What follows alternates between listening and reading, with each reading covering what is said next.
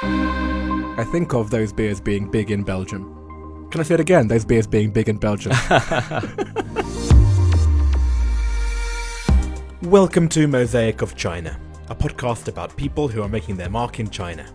I'm your host, Oscar Fuchs. I'm going to keep today's intro short, since the interview itself starts with a nice introduction of today's guest, Sean Harmon. I'll be back again at the end of the episode with information about a discount for listeners, so you'll want to stick around until then. Also, just two things to mention. At some point in the interview, we referred to the King Albert Fund. That's a mistake. We should have said the Prince Albert Fund. And also, the definition of craft beer in the US has changed since we recorded this. It's now anything under 6 million barrels. That's it, let's start the show. Well, thank you so much for coming in, Sean. Thanks for having me, Oscar. And what is your full title? My full title. Um, well, my name is Sean Harmon, and I'm the general manager of Duvel Moortgat China. Say that again. Duvel Duvel Moortgat. Moortgat. Right. That is what language? That's actually Flemish, so it's a Belgian company. Okay. And you specialize in what product for anyone who does not know? Uh, beer, specialty beer. Okay. We're having a beer episode. We are.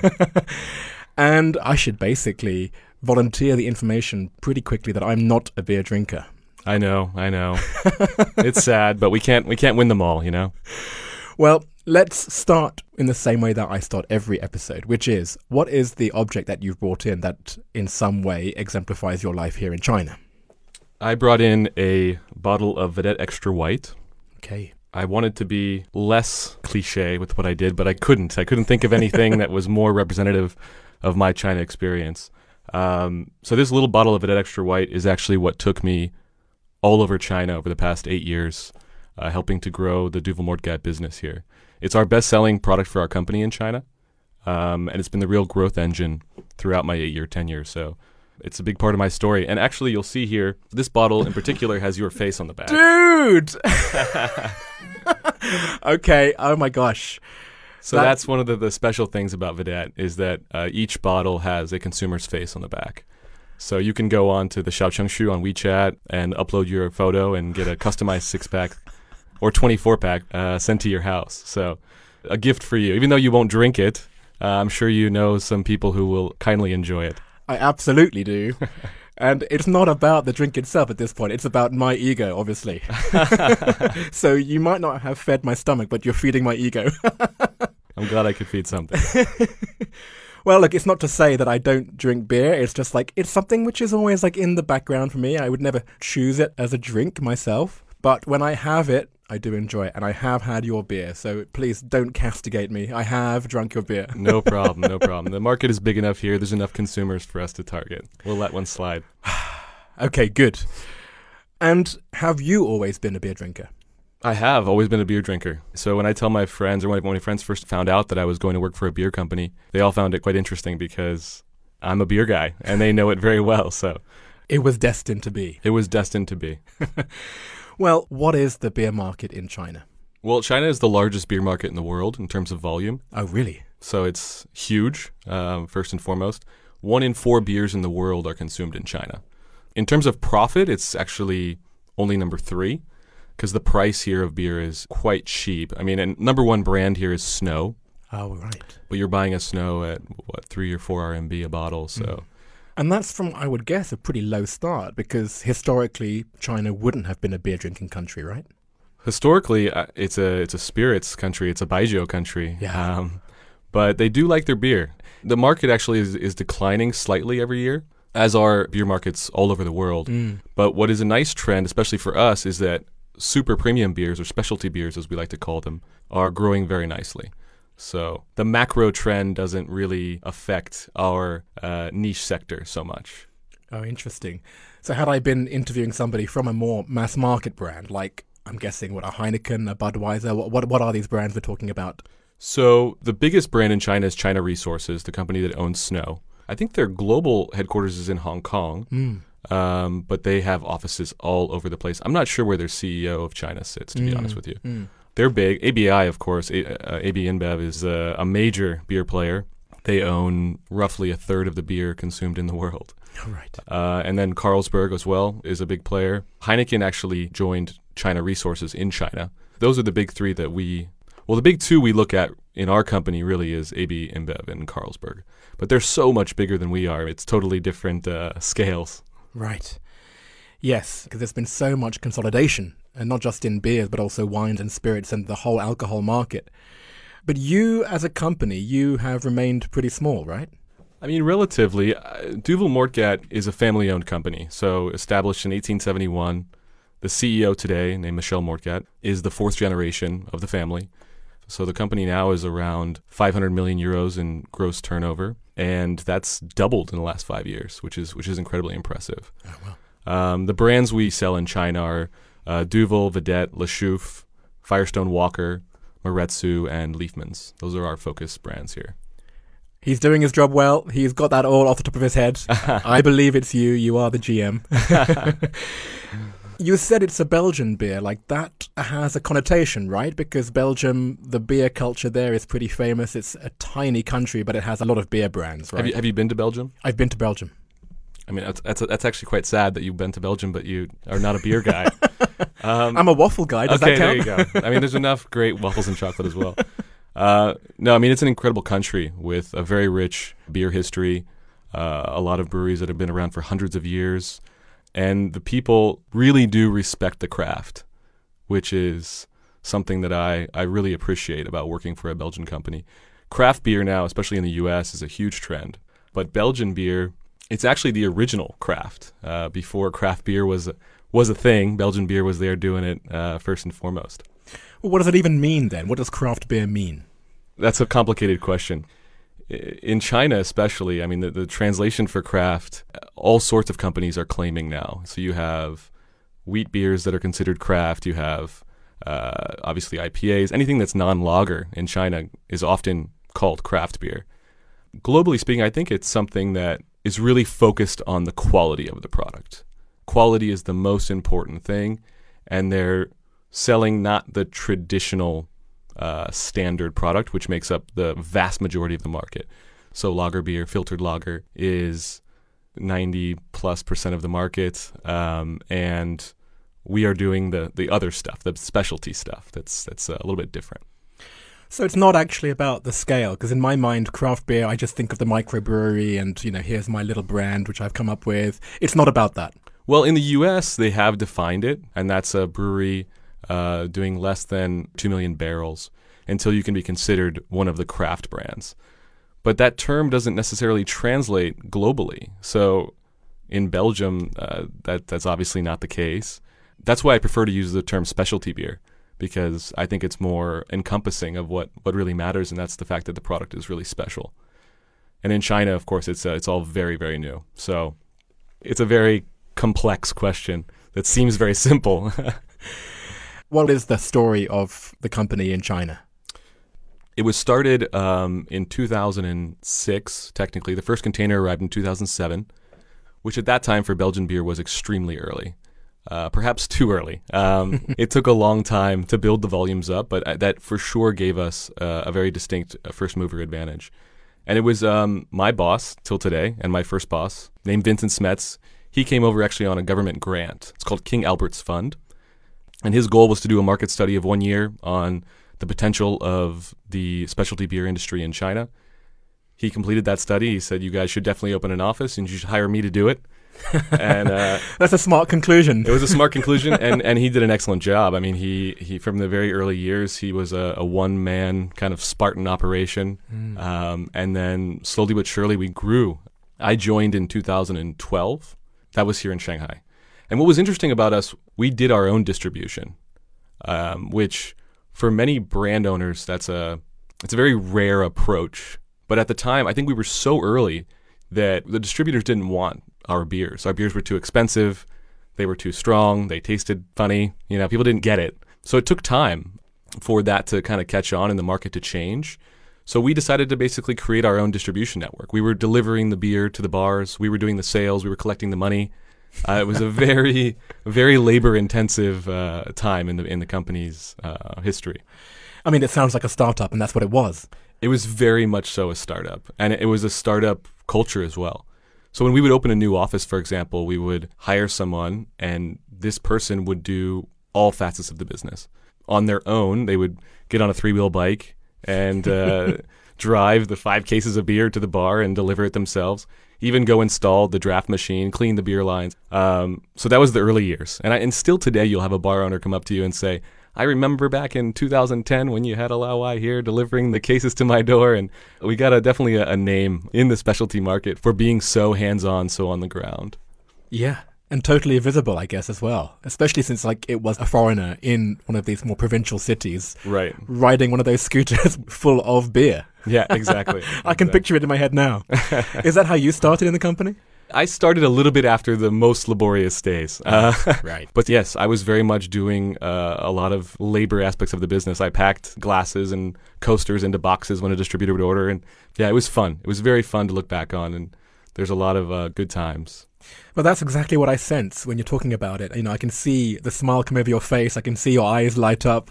You know, that part of the business, when you're really growing it, the expectations aren't there either. Like, it's almost experimental. You can just play, right? That's exactly right. And you wouldn't think that a global player would start a market like that. They were hands off. They said, "You guys go grow the business. If you need something, reach out, and we'll try to support you in any way we can." And I think that's what made it work. So we started really in seven core markets. That seems quite a lot, actually. I think for you to regionalize so quickly probably is uh, not what everyone would have thought that you should do. Definitely not. That's actually the key to I think the success in the end was that we were on the ground in seven core markets and we were well positioned. So when the market did turn and the big guys uh, started investing a lot into their specialty beers and the trends changed, we were there and we had boots on the ground and we had a marketing plan. That's really what I think propelled us. Yeah, last eight years or so. Interesting. And because you were so frugal with that mindset, I guess your overheads were kept low. So you were almost like latently waiting, and then you could start pumping in more investment later on. Exactly. Yeah. But that was a challenge as well, I would say, to switch from that mentality of being very frugal to trying to get uh, our team to invest uh, in what they had. So we had a lot of hoarders of, of our promotional items, for example. Uh, what do you mean? We're talking like a neon, a light sign, a right. glass, a coaster. But some of that stuff is pretty expensive. So uh, in the early days, we were extremely selective. You know, only the best accounts get a neon. Uh, and now we have KPIs for our sales teams that they need to go out and give out X neons in the quarter. Right. So changing that mentality uh, of our team uh, took some time. That's interesting.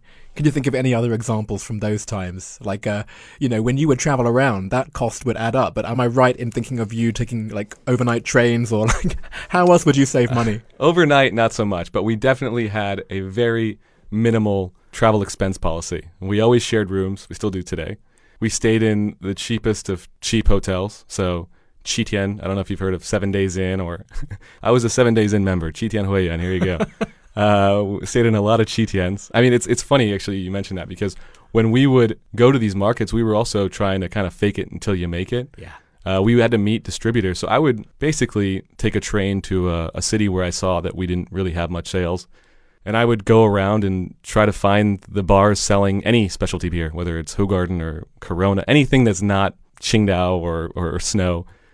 And I would try to find the guy that sold that beer to them and try to have a meeting with that guy. And Oh, I see. So almost like reverse engineer what you saw other beers do. yeah, exactly. Right. Uh, because we didn't have the contacts. This is after we kind of shifted from only our own distribution to saying, okay, now we want to expand distribution. Right.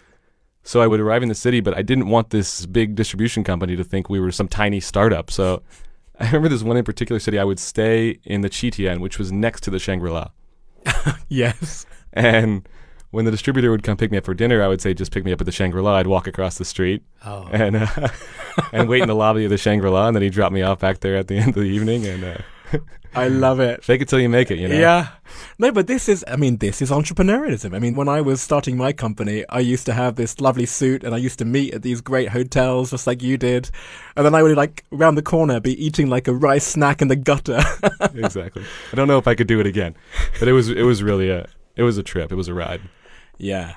Well, you've said then there's been a challenge now to move away from that mindset. And now you do have more budget. I guess the stress now is that, okay, you've proven yourself, you've got to a level where you've got this much growth. What's the next stage? And, you know, what's the next pressure point?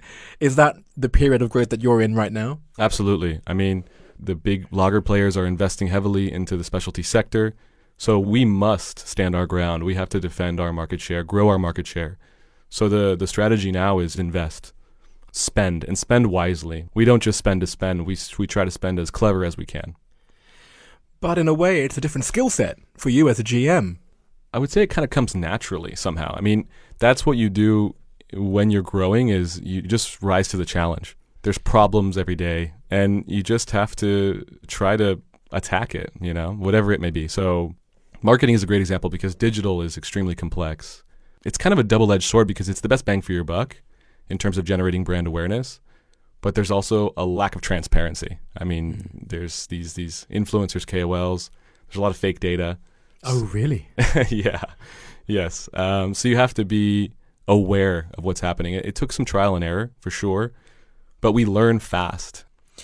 Let's just define this KOL term. It means key opinion leader. So it's an influencer basically. Right. So in China, like this is what you need to use to promote your brand. You need to find the right opinion leader, right? Well, there's I mean there's lots of different ways to invest in marketing, but one of the best channels for sure is through KOLs. Uh, it's just how to do that in a way that you're still efficient and you're not pumping money into something which actually has, is a follower with 5 million bots instead of real consumers. I see. yeah. Which is a very uh, specific, I think, China uh, conundrum. But we've learned a lot over the years in doing digital marketing, and now it's now I would say that we have a lot of KOLs who we work with regularly, who we've vetted, and we know them. They represent our brand. They're basically our brand representatives now, even though they're obviously third party influencers. But it's very impactful, and the reach is incredible. And this is, I mean, I'm guessing the thing that keeps you most up at night. It is the marketing piece. It's the like, how do you spend that money? How do you even justify it? And how can you track what your spending has what effect, right? I mean, definitely. That's where our biggest uh, budgets are. I think also innovation is is a big one because I don't drink what my dad drank, right. you know, and my dad doesn't drink what his dad drinks. So the market will change over time, and we're very aware of that. Yeah, you say innovation. It makes me ask you know, are there any types of beers or flavors that you find here in China that you perhaps wouldn't find elsewhere? Um, in terms of specialty beer, the, the biggest by far is wheat beer. But now, in the last few years, we've seen a lot of fruit beer as well. Mm. So we've actually launched, in addition to Vedette Extra White, we've launched a Vedette Extra Rosé, which is white brewed with uh, raspberries. So I mean, that is a is a huge trend right now. Is to sweeter, fruity uh, wheat beers and um, other fruit beers which strikes me as being a Belgian thing. Like I think of those beers being big in Belgium. Can I say it again? Those beers being big in Belgium. yeah, I mean wheat beer. I mean, there's a definitely a history of fruit beer in Belgium, so they had the first advantage, the Belgian uh, fruit beers. But you also have a lot of craft brewers here that are brewing some excellent um, IPAs and and other uh, unique styles as well. So it's coming. It's just it's it's a process. For today, wheat is is for sure the most powerful sector. And who is your consumer? Like, do you have a particular demographic that you are marketing towards, or who just happen to be the ones who like your beer? Uh, it, generally, it's younger people. Mm. I mean, it's early 20s to late 30s. Our female dra- demographic is actually quite strong as well. Mm. But yeah, it's young people who are kind of looking for something better. It's affordable luxury. Right, it's, right. It's, this is it because it's a premium beer, but it's not such a huge leap to go from a bog standard beer to your beer, right? Right. In a, in a shop, you're buying it 16 to 25 kwai. I mean, it's not uh, going to break the bank, but you can appreciate some of the best beer in the world for that uh, affordable price. Nice. And, you know, you have gone through so many changes. What do you see as the future? It's, yeah, it's a good question. I mean, I think that um, it's so hard to leave China. The growth the energy. I love the city. I love the people. Yeah, so we'll see. I mean, for now, it's a growth story. Yeah. And why not continue riding that wave while it lasts, right? Riding a wave of beer. exactly. that would be a dream to some people, less exactly. so for others. Thank you so much, Sean. Now let's move on to part two. All right, let's do it. 10 questions. Let's do it. Are you ready? I am ready. Am I ready? Question one What is your favorite China related fact? My favorite China related fact. There's so many. The easiest thing is to do with, with the scale of the country. Mm. This is maybe less true today after COVID, but a few years ago, China's economy was growing at the pace of one Australian economy every year. Oh, wow. Yeah, it's always interesting when you make that like for like comparison. Yeah, you know, because it your does. mind can't really understand the scale. Yeah. What does GDP growth mean? No, exactly. It means one new Australia. Yeah, it's a bit like when they say, "Oh, this is like five football fields Yeah, worth." yeah. You can can kind conceptualize a little Yeah. bit. Yeah, exactly. Australia size. Question two: Do you have a favorite word or phrase in Chinese? Let's think. I think the one I, I, I really like is uh, it's a phrase, 车到山前必有路. Before the car reaches the mountain, there must be a road, which I think is really relevant here because things are often not that easy. But if you do keep pushing and you keep going for it, usually you will find a way. It, it really spoke to me when I first heard it. And it's it's simple Chinese. I mean, it's not Yes. complicated. It's not like one of these four character chengyus, which you have to really really know the story behind it. It's very direct and uh, and it speaks to me. So I love that one. Yeah. And is it fatalism where the road will suddenly appear, or is it that you have to make the road? To me, it says just keep going. Mm, If you just keep driving, you keep going, the road will go through. I like it. Thanks so much. Never heard it. I'm going to use it. Please do. What's your favorite destination within China? It's such a big country, so You've traveled quite a lot, right? I've With your- traveled a lot in China. I've been to uh, most of the provincial capitals at this point. It's I, there's there's definitely more beautiful places in China uh, than Moganshan, but to me, it's kind of a sentimental place. I mean, we've we've had a lot of our annual company meetings there with our management team. Uh, we cook together, we run together through the mountains, we we do walks, and, and we d- create the new strategy for the new year. I also go there with my friends uh, on weekends to get out of the city. To me, it has a very special place in my heart. I mean, now it's getting so built up, which is a bit of a shame. Yes. Um, People like you keep talking about it, man. I know, I know. now I'm sitting here saying it on a podcast, which isn't helping my case, I guess.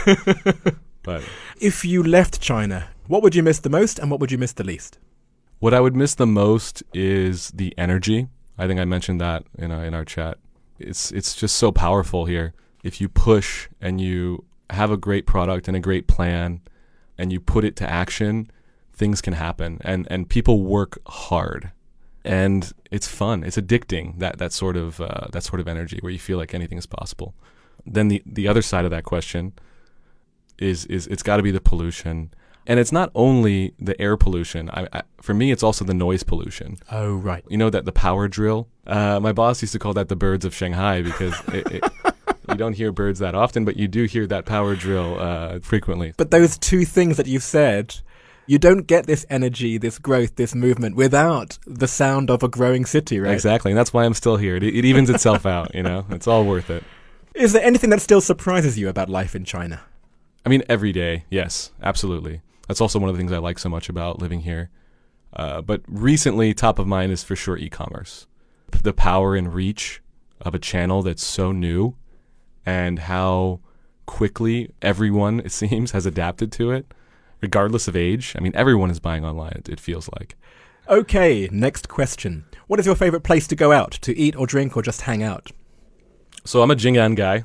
I've lived in Jing'an uh, most of my time in, in, in Shanghai. It's a district downtown. And our office is right at the crossroads of um, Wuding and Jiaozhou, which you know. We were very lucky to choose that location. We moved in there in 2011. At that time, there was no bars on that street. Uh, and uh, fortunately for us, they kind of built the road around us somehow. Being a beer company, we have a lot of clients on that street. So we'll pop down to Malabar, have a have a beer there. Malabar. Um, but there's a lot of places I could mention to go have a good beer. I also love the Rooster. I love uh, Café de Stagiaire, and, and but it's countless. I mean, it being in, in connected to the F and B industry. So. Yeah. Well, I like Malabar because that has a nice, interesting link to Angie Wu from season one, who said the same bar. So Oh, really? Yeah. Okay. Maybe you're going to run into her there. Okay. Yeah, it's a great place. What is the best or worst purchase you've made in China? the best purchase. I've I've I've listened to some of your podcasts, and I, I was really trying to think of something different. but there's no better answer than the scooter. I mean, the scooter is oh, right. it, it shrinks the city. Mm. I've had a scooter since I first arrived, and it's it's one of my favorite things to do, just to ride around the city on my scoot. My fiance also has a scooter, and we we love to cruise. It's it's it's amazing, especially when the weather's nice. What a beautiful romantic image you're giving me. Actually, I'm not even on mobikes now. I just walk everywhere. Wow. Yeah. What is your favorite WeChat sticker? Okay, he's getting his phone out. Let me just check mine. I don't know why I love this sticker, but if you talk to my colleagues, they will say that I certainly overuse this sticker. It's Denzel Washington in Training Day, and he just says "boom." I don't know why. It just makes me laugh. And when you get good news at work or something happens where you Ah. you know you land an account, and yeah, to celebrate a bit, just give an old Denzel boom. Okay, I'm going to use this one. That's a great one. It's also a great movie if you haven't seen it. I haven't seen it. Check it out. It's, it's worth watching. It's an action movie, is it? Yes, but with great dialogue. Okay. I'll do it. Try it. What is your go-to song to sing at KTV? You know, I wish I was a better singer, but I'm not. Uh, I'm not great at KTV. I'm not the star of the room by any means. I, if I have to sing, and I will sing. I do like the. I used to very much like the Red Hot Chili Peppers, and he, the range of the the lead singer Anthony Kiedis. It doesn't. He doesn't get too high or too low. Ah, right. So it's it's manageable without completely embarrassing yourself. um, maybe, uh, maybe by the way, if I have to choose one, and finally, what other China-related media or sources of information do you rely on? I was actually just this morning listening to the new uh, Sinica Business Brief. Right. It's a, I think it's a weekly podcast. It's like 20 minutes, and it just updates you on kind of all that's happening in the world of China business. I also uh, read Axios on China. Right. Uh, it's a newsletter in your in your inbox. It's great. Interesting. So that's a, a- two great sources of uh, China news for sure. Yeah. Well, thank you so much, Sean. I mean, as I said at the beginning as well, like I'm not a beer drinker. Let's have one beer together, and then maybe you can reassess. Done. Okay, Done. And before you leave, let me ask you one final question. Who, out of everyone you know in China, would you recommend that I interview for the next season of Mosaic of China? So many options. Um, but I think a really cool story is uh, the story of Peddler's Gin Company. Right. Um, a, f- a friend of mine is a co-founder there, Fergus, and they're creating something I think is really impressive. It's it's a great quality product. Still alcohol industry, but Yeah. uh, but different. Um, it would be a cool story, I think, for everyone to, to learn. That's great. Well, maybe that is the equivalent story in the world of gin as you are in the world of beer. Yeah, it's a startup story for sure. Great. Thank you so much, Sean. Thank you, Oscar. It's been a pleasure. So, first things first, where's the discount I mentioned? For this one, you'll need to be in one of the WeChat groups for the show. I've posted a special QR code there, which you can scan to open the mini program. And from there, you can then upload a photo to print on a six pack of any Vedette beers, and you'll get a 30 RMB discount voucher on top. Cheers! Also in the WeChat groups and on the website, you'll find the images alongside today's episode, including photos of the Duvel Moortgat team in Moganshan and elsewhere, one of Sean's boss and predecessor Vincent installing a neon, and one of Sean and his fiancée out and about on their scooters in Shanghai. Incidentally, there were four people from season one who chose their scooters as their best purchase in China, and one of them was Jorge Lucio, the China head of marketing for the Sprite brand at Coca Cola, from episode 5. Sean touched on the topic of digital marketing in today's conversation, but if you want to hear more, please listen to that episode with Jorge. There's also a secret digital marketing connection between Sean and Stéphane Ouimet from L'Oreal, who featured in episode 1 of season 2. The secret being that you can only hear that part of Stéphane's chat if you are a subscriber. Here are a few clips from today's extended interview with Sean. We ended up staying in Hong Kong for five weeks with, I think, three canceled flights. Right. We've worked with him this year, and, and the scale is unbelievable 30 million people watching. We've worked with a lot of different live stream sellers, and what we've realized is it's the big ones that actually do the trick. We're a young group. I think our average age is around 32. And that's my age as well, so yeah. Really? Yeah. And that's all for today. Mosaic of China is me, Oscar Fuchs, with artwork by Denny Newell. Stick around for the catch up chat with Simon Minetti from Season 1, Episode 17, and we'll be back again this time next week.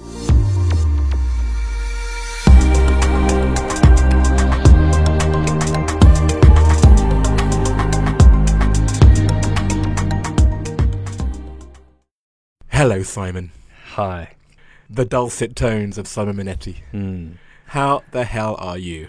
I'm tired. I've been off coffee now for maybe 12 days and it's hard. And I've been off booze since, just checking my watch, for eight days. And that's less hard, but now it's the weekend, so it's a true test. Ooh, that's right. Mm. So this is a January thing for you, is it? Mm. Yes. And you are visibly struggling. Thanks. It is Friday afternoon, first week back at work, It's negative four degrees, so it's a tough time. It is. Well, let's start there then. So you said that it is the end of a long week of work, and that's Mm. one of the changes that I know has happened since our last chat. Mm. Was it not mentioned at all last time? No, maybe not. So I'm now managing director of Ritter Sport China, the wonderful German chocolate company that is very well represented in many expat stores in China. um, so it massively over-indexes amongst the uh, the expat community, but we need to grow among the true heart of China. Things like localizing the brand, uh, getting the portfolio right, and this Ritter Sport family cares very deeply about their impact on the world through the company. The the company they see as something that they was gifted to them through inheritance and it is their opportunity to do good in the world. So chocolate is actually just a vehicle to do good in the world. And every company you join will tell you you've just joined a family and they will say they care about you and that they have a purpose and a vision. But having been on the agency side, I've advised so many of those companies on how to structure their vision and their mission, and it's all so synthetic. Whereas you come to a company like Ritter Sport and you see it, there is an authentic value system driving this company. Um, so that has been an extremely motivating and uh, rewarding experience. So I'm, though I look exhausted, I am, um, I'm in a very very happy place. Nice. But I don't want to go into the chocolate industry. Okay. What I want to latch onto is the word family because that's another big change that we've had since our recording. What happened? So I have a baby boy, Louis Edward Manetti. Quite a mix of uh, of culture there. Um, and um, I have a wife that is five months pregnant. Dude! Yeah. Congratulations. yes. Yes. I'm glad that I caught you now before your life gets even more into a turmoil. Mm. So, Mm. what were you doing in the last year over COVID? Uh, so I was off to New Zealand for a wedding over the Chinese New Year period.